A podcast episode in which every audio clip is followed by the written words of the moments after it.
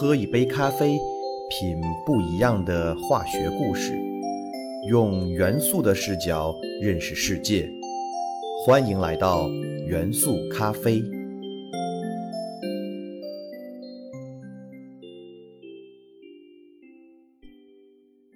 大家好，欢迎收听元素咖啡，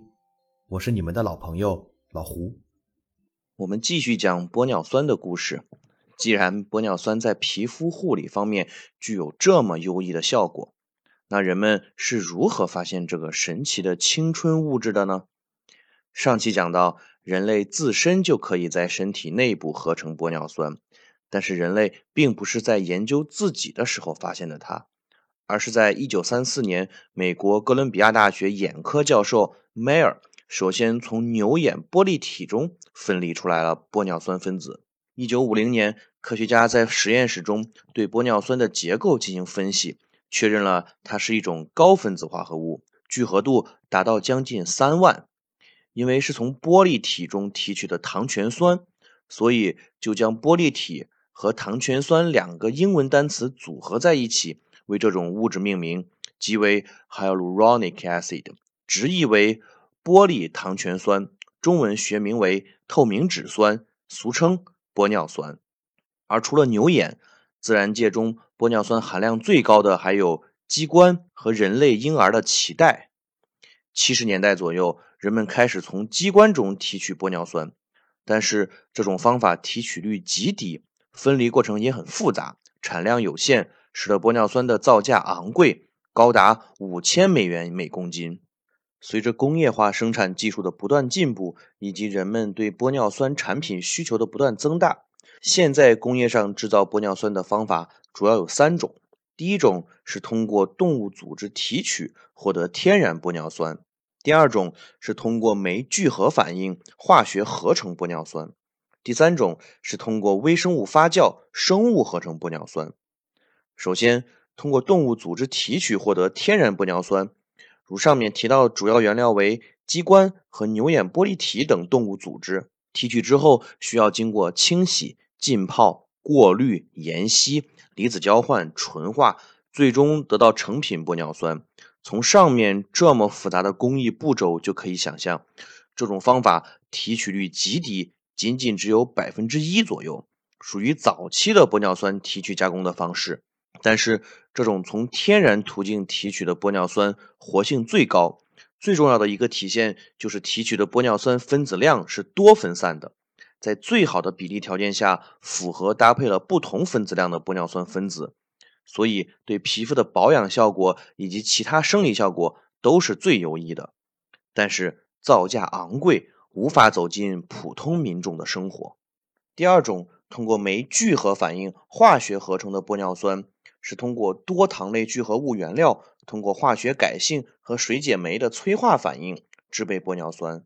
从这个工艺过程就可以看出，这种化学合成的方法大大缩短了工艺复杂度和工艺步骤，降低了玻尿酸的制造成本。但是这个方法的弊端是，无论是化学改性反应还是酶的催化水解反应，都是在多糖原料的高分子链的侧基上进行化学反应。将侧基反应成为玻尿酸需要的结构，但是不会改变主链的结构，从而无法改变和控制产物玻尿酸的分子量。产物玻尿酸的分子量主要取决于原料多糖高分子的分子量分布，所以化学合成方法制备的玻尿酸虽然价格较为便宜，但是使用起来效果较差，只能生产品质较低的玻尿酸产品。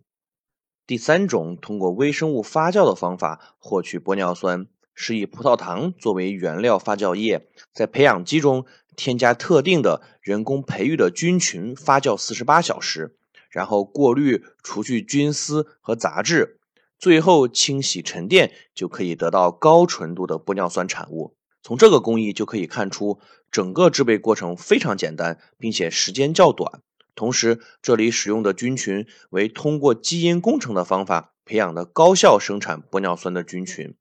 人类将对应不同分子量玻尿酸合成的相关基因，分别植入到不同的乳酸菌的菌体内，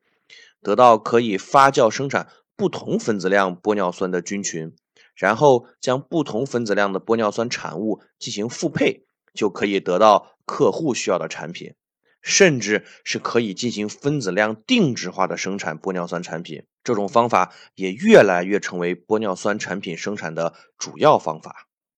从以上玻尿酸的生产过程可以知道，同样是生产玻尿酸，因为生产路线及方法的选择不同。玻尿酸成品的产量和质量就会有天壤之别，所以在选择玻尿酸产品时，不能单一的根据产品中含有玻尿酸的浓度作为选择的标准，纯度、分子量分布等等深层次的指标才是更直接影响玻尿酸产品质量的原因。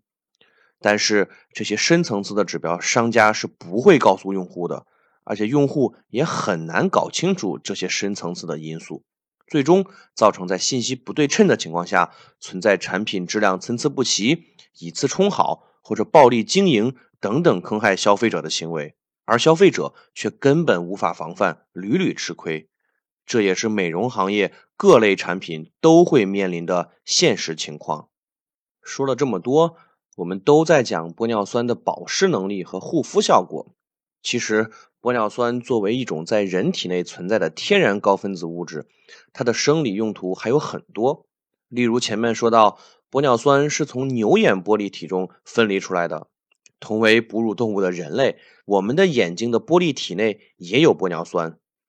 前面讲到，玻尿酸为高分子物质，水溶液粘度很大，而玻璃体百分之九十九是水分，可以看作是玻尿酸和其他营养物质的水溶液。粘度也很大，呈现凝胶状。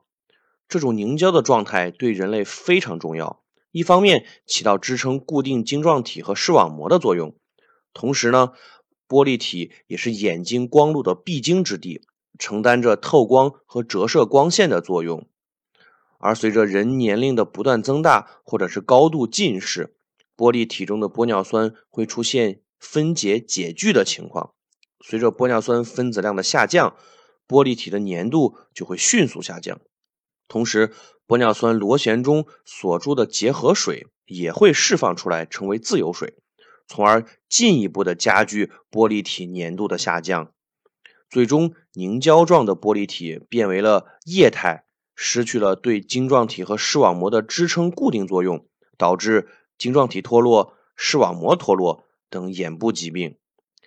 在现今各类眼科手术中，例如晶状体植入、角膜移植、青光眼手术、白内障手术等，毕竟是手术过程中都会触碰眼睛的各个部位，容易造成各部位的解粘和分离，所以手术中会使用玻尿酸来提升眼睛各个部位的粘接强度，就相当于用玻尿酸来当眼睛中各个器官的胶水，使手术顺利进行。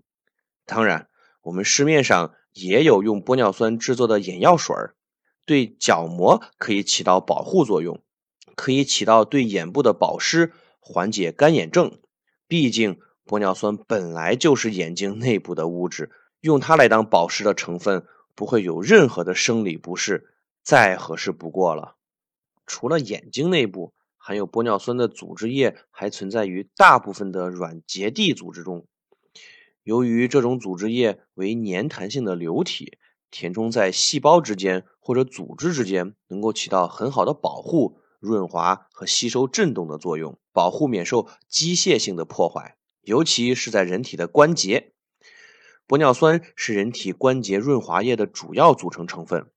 当人随着年纪的增长，关节处就会出现润滑液流失，使得软骨组织磨损、发炎、肿胀。造成骨关节炎，让人们疼痛难忍，并且严重影响日常生活。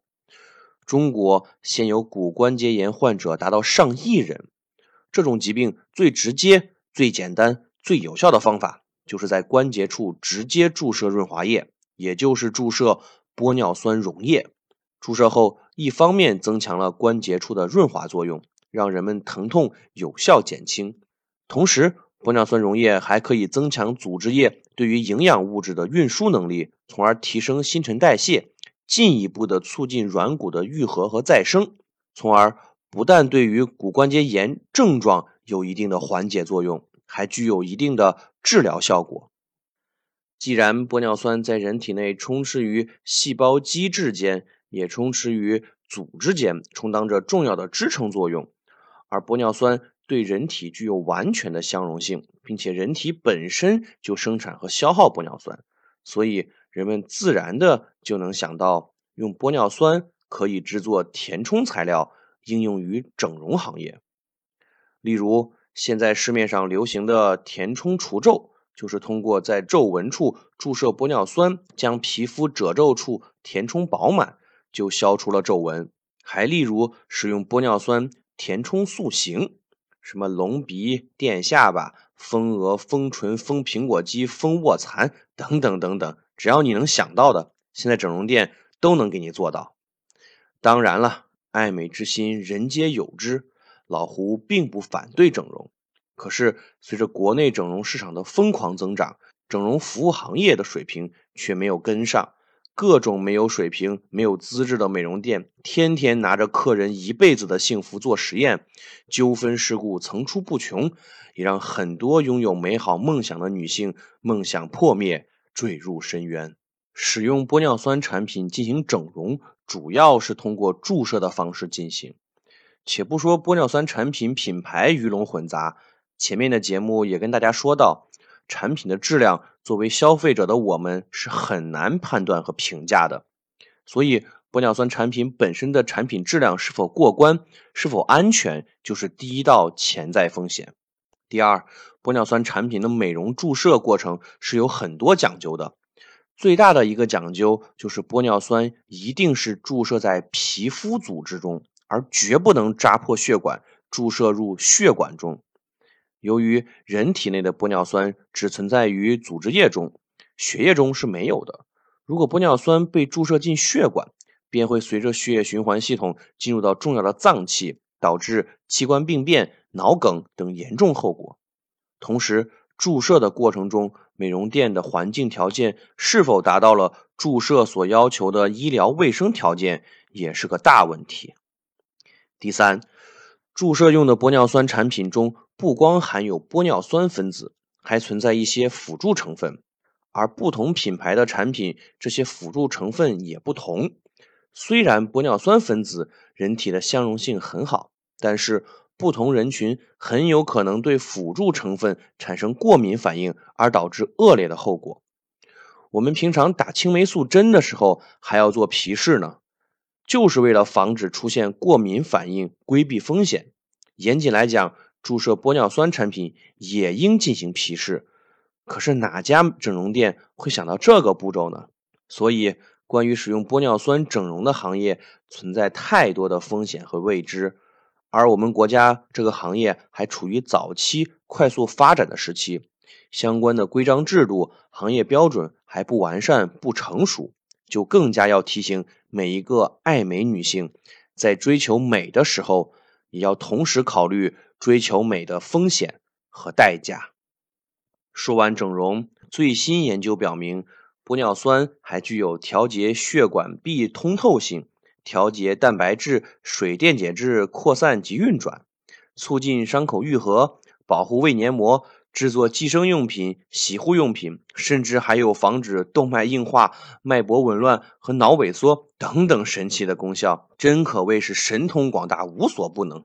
听得老胡对玻尿酸是顶礼膜拜。当然，这些神奇的用途还需要等待科学家们继续研究和确认。我们期待玻尿酸作为一个生物高分子，能够在未来越来越多、越来越广的被使用，从一个让人们永葆青春容颜的密码，成为让人们永享健康长寿的密码。